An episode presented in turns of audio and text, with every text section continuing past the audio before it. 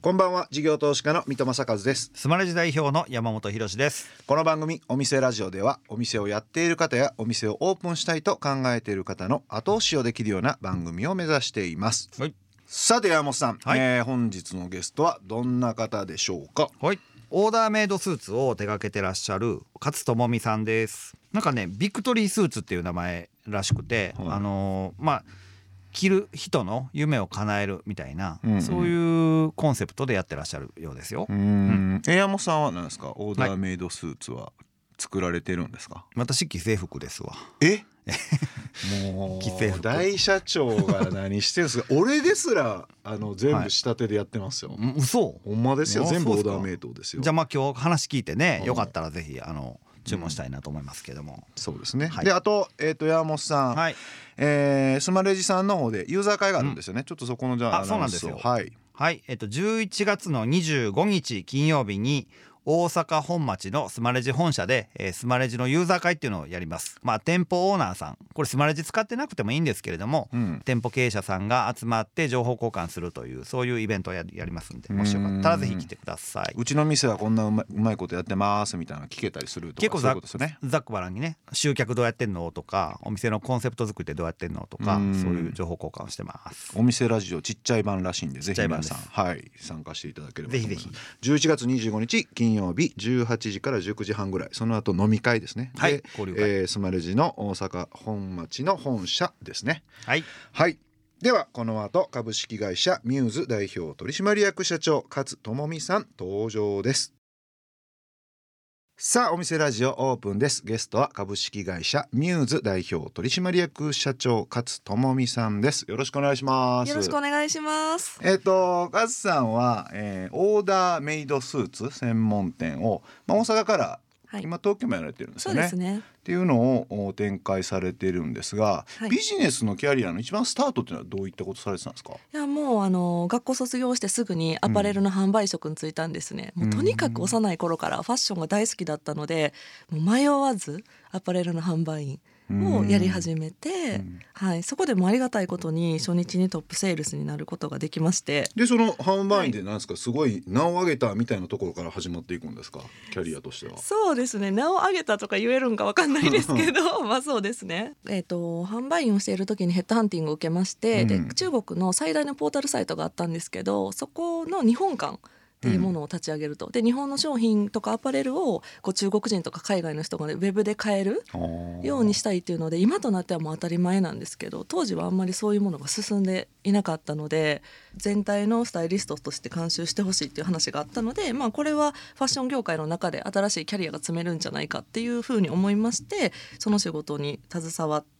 らせていただきましたなので向こうでこう日本の商品を買いたいっていうファン作りと日本から海外に出品することで事業の可能性が広がりますよっていうこう両方をやるっていうことをやっていました。うんはいえそのビジネス自体ははいどうなっていったんですか？それがねあの私がその時にこう父ががんになってしまってえ闘病生活を支えるっていうのが始まってしまったのでもう1年半ぐらいで。はいで父が他界してしまったんですよ。はい。でそれと同時になんかあのもう全てやる気を失ってしまいましてうんで辞めるんですね。うんうん。はいやっぱやる気を失った時に考えることって少しでも家から近い場所じゃないと通いたくないとか、うんうん。なんか時給高いところがいいとか5時とか6時に終わってほしいみたいな、まあ、そういうことばっかりを見て、うん。歯医者さんの受付の仕事に就くんですね。でであの別に歯医者さんの受 違うキャリアやな。歯医者さんの受付の仕事はい。が別にそんな楽な仕事って言いたいわけではなくてただその条件にはまってたんですよ。そこの昼休憩の時にあのみんなが話してたのが今日1分でも早くこの会社から出たいっていう会話だったんですよ。アパレルで販売してた時はやっぱ好きだったので、はいはい売り上げをどうやって上げるかっていうすごい建設的な話が多かったのがこうなんてネガティブなんだろうってで、まあ、単にファッションが好きだったわけではなくてこれは自分の人生だったんだっていうことに気づかされたのでもう一度ファッションの仕事をしようというふうにそこでなる。うんどうせだったら得た知識は財産に足りない知識を補いたいという気持ちがあったのであのその時にたまたまちっちゃい求人広告のめちゃくちゃダサい写真にオーダーメイドスーツの販売員募集って書かれてたんですね。スーツ中国の仕事の時に会社説明会ってなって初めてスーツとかを結構着ないといけないってなった時にここぞというパフォーマンスを発揮しないといけないシーンでダサくなるっていう。逆にねそうなんですよ。ダッサいもっそうなんですよ。ちゃりしたスーツ着てみたいな。そうなんです、ん。だからもう着たくないものだったんですよ私の中で。ただやっぱりオーダーメイドスーツっていうものって最初のスーツを作る時と納品する時とお客様に会える機会が絶対2回あるわけじゃないですか、はい。なんかアパレルの既製服だとなんとなく仲良くなって欲しくないものを欲しいと思ってもらって買ってもらうっていうことってできるんですけど。まあ買ってちょっと家帰って着てみたけどちょっと違ったなっていうこともありえますよね、うんそうなんです。でもうんオーダースーツってやっぱり予約を取って1時間とかかけて採寸とかをして作るんで目的があって買いに来られるわけじゃないですか。うん。なのでこれは今まで培ってきたコミュニケーション力プラス新しいこう服の知識も深まるだろうし接客の知識もさらに高まるってなんかこう思ったんですよね。結局2年半か3年やったところで独立することになるんですけど、まあ、やっぱり私が想像していたオーダースーツの世界と実際に入って知るオーダースーツの世界にすごく乖離がありまして、まあ、ちょうどその24とかザラとかこうファストファッションがうん。もう出始めたところうん。だったので、そのオーダーメイドスーツのこう価値は一旦置いて、うん。もう安くして時短でさっさと接客を済まして、もう供給していこうというような形にこう全体的に変わっていってしまっててでもそうするとお客様は自分が作りたい目的を叶えるための一着を作りに来ているわけで、単にスーツが欲しいんじゃなくてその先のより良い未来が欲しいからわざわざオーダーするわけであって。ででも実際店舗っていうのは価格を下げるためにその工賃を抑えないといけないから海外補正にもなるし、うん。工場とも仲悪くなっていくしうんで少しでも早く帰らした人が偉いみたいな風になっていてでもそうするとお客様の目的を叶えてないので顧客満足度の低下クレームっていう悪循環がどんどん起こっていくんですよね。うん。そうすると作れば作るほど嫌いになるっていう現象が起こっていってもうこんな世界はうんざりだと思いでうん。何度も辞めますって言ったんですね実際。うん。でも次入ってくる子が辞める私の退社日より先に辞めてしまうんですよ。ええ。あのそれいや働そうなんですよ。環境労働環境ももちろん過酷でしたし技術技術職なのに技術を教えてもらえない教育環境が整っていない。っていうのがあってやっぱすごい難しい仕事なのでしっかりこう教えられる人がまあいなかったんですよね。でまあそんなある日工場に行ってみるんですけど、うんまあ、工場の直営店で働いてたんですねなので自社工場を持っていたんですよね。そしたらそこの工場の職人さんたちはもう本当にボタンつけ続けて20年とか生地切り続けて40年とか、なんかお客様の顔は知らないのに店頭に立ってる人間よりもよっぽど着る人のことを考えて服を作ってる。でうんこのプロフェッショナルの技術だったりとか心をお客様に冷ますことなく伝えるのが店頭の私たちの仕事だよねっていうのを思った時に、文句を言ってるだけの自分も嫌になりましたし技術力がないとかそのこの生地がどんなスーツになるのかわからないとかでそういった差を自分の力で埋めるしかないと思って、学校に通い出してでえここって何のあのこなんかパーソナルカラーとかパーソナルスタイリストとか色彩とか結局その裏地とかコーディネートしていくので服としてどういう風に合わせていったらかっこよくなるのかとかとにかくもう何でもいいから少しでも吸収できることは全部学校に行こうっていうので、へー。その縫製の学校だったり採寸の学校はなかったので、はい。自分で作っていったんですよね。教材というか資料を。そのいろんな体の太もも膝とかふくらはぎとか全部測っていってはい。何センチの差寸を入れたらタイトだけど着心地がいい服を作れるのかっていうのを今もやってるんですけど、まあ、何百人っていう体を採寸してはい。統計出して作っていく。例えばアームホールだったら2ミリで人は体感するんですよ違いを。へー。きつって言うんですよ。でもお尻は5ミリでも体感しないんですね。っていうのを各部位に全部出していてそしたら教育できるようになるじゃないですか。はいはいはで1ミリっていうところまでたどり着けるところまでやって、うん。で最終はもう指の腹の感覚で数字を割り出せるっていうところまで技術力すごい。何ですかそれ。でゴッドハンドじゃないですか。あでもそこまでやりましたね。その結局どこのお店でもできることをやってたら意味がないですしその職人さんたちと同じレベルで会話をさせてもらえないうんうんうん。と仲良くなれないじゃないですか。で仲良くなれないとやっぱりいい仕事できないですし、それを信用してもらえるためには言葉ではなくて やっぱり態度で示し続けるしかない、で難しい人柄の人がやっぱり多いので職人さんは。はいそうですよね。はい。えーお送りしているのは勝さんセレクトの一曲、えーなんでこの曲を選ばれたんでしょうか？自分の気持ちを代弁してくれているような曲だなって思うので選びました。これちなみに私もこれが一番なんですよね、なんかは何かを突破しないとって思った時に、うん、いいですよね。頑張れる曲って感じですよね。頑張れる曲ですね。はい、えーお送りしたのはミスターチルドレンの終わりなき旅でしたそしたらその23年でそういう働きながら、はい。い、ろんなデータ集めて、教科書的なまあガチッとしたマニュアルじゃないんでしょうけど、はい。そんなものを作って、はい。でもう独立していくってことになるんですか？そうですね。いきなりお店オープンして、じゃあどうやってお客さんを捕まえるかとかどうサービスしていくかとか、まあ人どう雇うかも含めてなんですけどその辺のプロセスってどんな感じで進めていかれたんですか？いや結構もう最初は生きるか死ぬかみたいなもうやり方だったので参考にしてもらうべきかもわからないんですけど、うんうんこう自分でいろんなところに足を運んで月に1,000人ぐらいと出会うんですけど、うん。その中で100人とは必ずこうワンオンワンで会う。うん。でうん。その中の決定率を上げる。プラスキーマンを作る。キーマンってお客様を呼んでくれるお客様のことを当時は呼んでたんですけど、うん。なんでそのキーマンを作ってキーマンはキーマンで、えー、とミューズの営業活動を勝手にしてるじゃないですか。うんうんで私は私でするじゃないですか。そうするとこう紹介とか口コミでお客さんがこう増えていくっていうようなうん形でその当時はどうにか生計を立てていた。でとにかく自分でもう狩りに行くしかないっていう。えーそれでオーダーメイドスーツがうん他とうちはどう違うって説明していったんですか、あのまあ、もちろんその、えっと、専門性の高さの違いはもちろんありますしその100%日本縫製だったり今1着作るのに簡略化されて100工程しか通ってないところがほとんどなんですけど400工程通ってたりとか、あとはサイジングが全然違うので仕上がったものを着てもらうと俺めっちゃかっこいいやんって絶対なるんですよ。だけど、うん。それって仕上がらないとわからないしそうなんですよ縫製の違いなんて正直、まあお客様からしてそれを買う理由にはならないじゃないですか。だけど人が物を買いたいなと思うのってその先により良い未来があるかどうかっていうこう未来の自分への投資になるって思わなければ買わないわけですよね、うん。なんでそれを何があったらこの人はこれを欲しいと思うだろうなっていうことをずっと考えながら話をしてるんですよ。このスーツを着ることでどういうふうに営業成績が上がるのかっていうことを、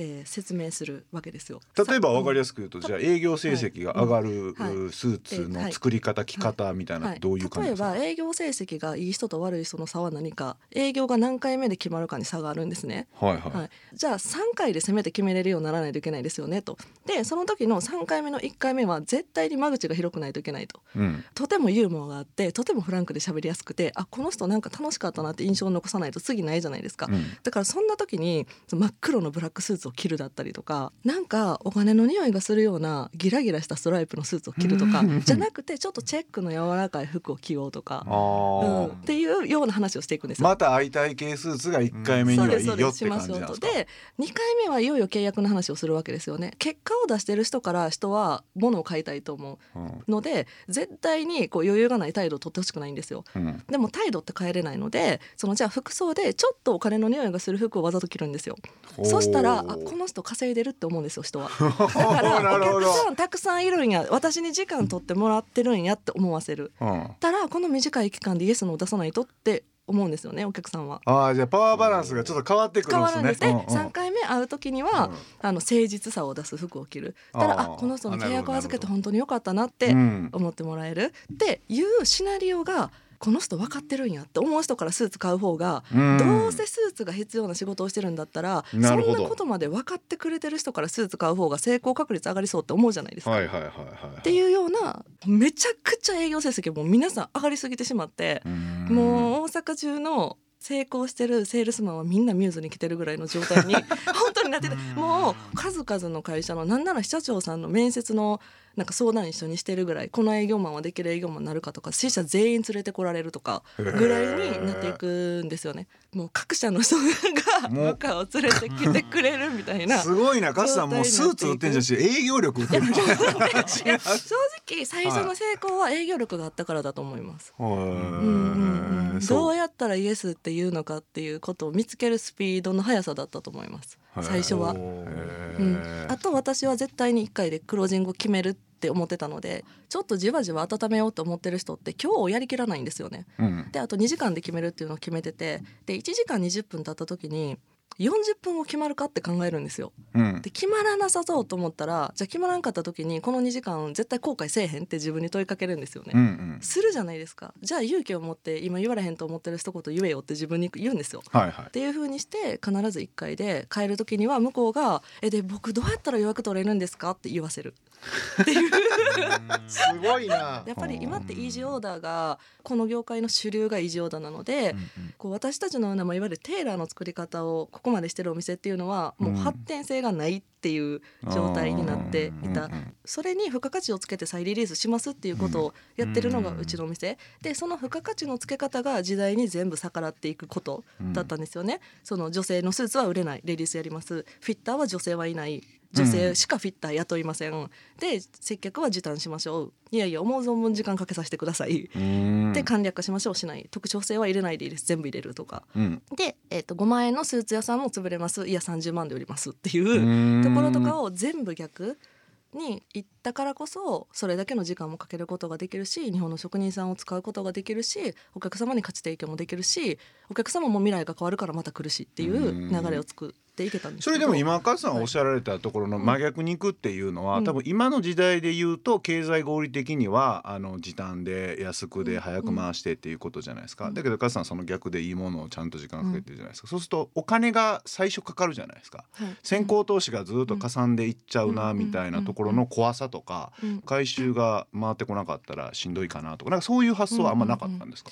あんまりなくてうん。結局最終勝つのは自分たちがマーケットを作り出せる会社だって思ってたのでマーケットを作り出せるまではもちろんしんどいです。でもそこを切り抜けることができたら価格も自由にコントロールできるし自分のところに来たお客さんはうん。取られようがないここにしかないものを提供しているのでなので逆に時短をしなかったら人件費少なくて済む回転率低いんで1日に来るお客さんの量がその普通のイージーオーダーのお店だったら20人かもしれないけどうちの店は3人から10人とかやったらもういっぱいいっぱい。でうん。も最終売り上げどっちが上がってるって言ったら多分うちのようなやり方の方が売り上げが上がって人は雇わないで済むから人件費も済んで最終利益経常利益率は上がっている。じゃあそこをしっかりとこう深掘り進行していくっていう感じでちゃんとブランドっていうか新しい価値観っていうかっていうのを作っていこうなの。でこう価格の付け方をめちゃくちゃ電卓弾きましたやっぱり。生地の仕入れ値は絶対ここで抑えないといけないとか工賃は絶対これ以上上げられたら困るとか、うん。っていうものをこう全部決めていく、うん。なのでこの生地はここでは売れないとかっていうのをうん。生地7,000種類ぐらいあって1枚1枚に値段をつけたんですよもうだから大変な作業です。一個一個うん。ね全部確かにオーダーメイドってめちゃくちゃいろんな、あの生地作るから、そうですね。原価管理がむずいですよね。原価管理はすごい大変なんですけどでも一度数字業もそれで出したんですよね、生地の単価かける必要なメーターかけるこう言ったら何倍にして売ったらちょうどいい数字になるのかっていうここの何倍をかけるのかっていうところが結局すごく大事なわけじゃないですか。ああなるほど。どこが一番バランスがいいのかっていうのをん計算して今はもうその計算式を作ってるんでうん。誰でも最高の状態を出せるってへいう 状態になっている。その服としてちょっと背伸びして買う金額その自分の英語成績のためにファッションに投資できる金額がどこなのかっていうのをすごい考えた。で、えっと、2 3 0万。ここをボリュームゾーンにしたいのになんでみんな低い価格歌うんと思うんですよね。そのやり方も他の会社さんと違ってあー。オーダースーツ屋さんって2着で2キュッパだよって歌うんですよ。だけど私は1て感じです着ね30万しますって言うんですよ。え、うん。な15万で作れんねんから15万って言った方が人来るやんってみんな思うんですよ。でも一番来てほしいところそこじゃない？だってそこに広告宣伝費をかけても仕方がないじゃないですか。なぜかというと2キュッパのお客さんは30万のお客さんに消化しないじゃないですか、うんうんうん。し15万のお客さんは30万のスーツに消化するのは大変なんですよ。うん。でも別に30万のお客さんは気分で15万のスーツも買うわけですよ。だったらそこのボリュームゾーンから発展させた方が早いじゃないですか。うんうんうんううん。ん、100人のお客さんじゃなくて50人に減るかもしれないけど単価は上がってるし利益率は伸びてるし接客人数は少なくていいし着数でいうとこっちの方が絶対上回るんですよ。うんそうですよね。そうなんですそうなんです。変なリソースもかかんないから利益もちゃんと出てくる。そうなんです。なるほどそうなんです。これでも根付けの勉強としては相当いいですよね、これぜひ聞いてる方もぜひあのこの根付けを勉強に自分の価格設定してほしいと思うんですけど ちょっとあのえっ、と一周目としては結構ボリュームをいただいたので、えっとはい東京への進出付近を来週またいろいろとお伺いしたいと思いました YouTube なんかも結構ねいろいろとやられててマーケティングのところなんかもすごく工夫されてると思いますね。その辺もちょっと来週聞いてみたいと思います。ゲストは株式会社ミューズ代表取締役社長勝智美さんでした。ありがとうございました。ありがとうございました。事業投資家の水戸正和とスマレジ代表の山本博でお送りしてきました。お店ラジオそろそろ閉店のお時間です。来ました来ました来ました。はい。留守番電話が鳴りました、はえーこの番組ではお店の方からの PR メッセージが留守番電話という形で届きます、それでは聞いてみましょう。こんにちは。長野自家焙煎スペシャルティーコーヒー専門店、六名コーヒーカンパニーでバリスタをしています、平栗です。一杯ずつ入れるこだわりのコーヒーは素材の甘みもあってとってもクリーンですよ。吉野本くずを使ったコーヒーくずゼリーも新発売しました。長野お店だけではなく、オンラインショップでもお求めいただけます。山本さんはいらしたことがあるとのことなので、今度は水戸さんも六名コーヒーにぜひごやん。ぜひ小やんって最後おっしゃっていただきましたねこれ、ねあれでしょ。並べんってことでしょ。小やん言うてはるうんん、ですよ。小やんって言うんでしょ。ええ感じでしたね、なんかどんどん質が上がってきてきて楽しいですね。今日の番組の冒頭でスマレジのユーザー会やるって今週の金曜日、はい。11月25日にやるってお話あったんですけども、はい。この方来てあの前で喋ってくださります。おおいいじゃないですか、い、はいじゃないですか。六名コーヒーのことについて。へえこれ場所どこなんですか？近鉄奈良の駅前ぐらいですかね、はいめちゃくちゃおしゃれなところで水戸さんと一回このお店ラジオの収録でね、うん。中川正史商店さんとこ行ったじゃないですか、はいはい行きましたね。ああの道のところです。商店街のところぐらいかな。そうですそうです。へえ、あその時行ってみたかったな、うん。ぜひじゃあまあ行きましょうね。あーコーヒーくずゼリーね食べに行きたいと思います。今日の留守番電話のメッセージはスマレジを使っているお店六名コーヒーカンパニーバリスタの平栗さんからでした。ありがとうございました。はい。ということで山本さん、今日の勝さんの話いかがでしたでしょう？か、はい、広告宣伝費かけるっていうよりも、うん。その社長のね営業力とかトーク力でうん。やられてて、結構俗人的なもののでもうまくこう効率よくやってらっしゃるのかなという、ところなんかねスーツっていうと有形商材のはずなんですけどはい。オーダーメイドになると無形商材じゃないですか、うん。ないものを売るじゃないですか、うんだからないものをどう売るかっていうことがはあ。私はこの勝さん、ええ。まあ、長けてるっていうかまあ、今までやってこられたノウハウが蓄積されてたんだと思うんですよね。確かに。だからなんかちょっと営業の考え方みたいなのもなんかプラスアルファで今日は聞けたんじゃないかな。だから店舗で構えてお客さん来てねだけじゃなくって自らこうお客さんを、えー集めに行くっていうのは、多分今後もそういう業態をやられているようなところとか店舗の方も必要だと思うんでね。確かにね。ぜひちょっと。そのスーツだけじゃなくてね。そうそう、はい。学びに変えていただきたいなと思いますよね。来週もオーダーメイドスーツを手掛ける株式会社ミューズ代表取締役社長勝智美さんにお話をお伺いします。そしてお店ラジオでは番組の感想や我々二人に対する疑問質問など皆さんからのメッセージをお待ちしています。メッセージの宛先はメールアドレスお店アットインター FM.jp お店アットインター FM.jp までお送りください。放送から1週間はラジコのタイムフリーで聞けることはもちろん AuDee や YouTube でも配信中です。詳しくは放送後記をご覧ください。他にも音声メディアボイシーでは放送で紹介しきれなかった未公開部分などを配信していますのでそちらもぜひ聞いてください。これ今ツイッターで検索しましたけど、うん。めちゃくちゃ好きで毎週タイムフリーに穴が開くほど聴取しております。長く聞いておりますがえラジオを聞いて店舗に足を運んだのは今回が初めてですっていう横山さん。よかっツイートしてくれてますよ。よかったよ。ちょっと炎上した焼肉ライクさん残念っておっしゃってますけどね。はい、えーそれではお店じまいにしましょう。ここまでのお相手は三戸正和と山本博史でした。お店ラジオまた来週ご来店をお待ちしています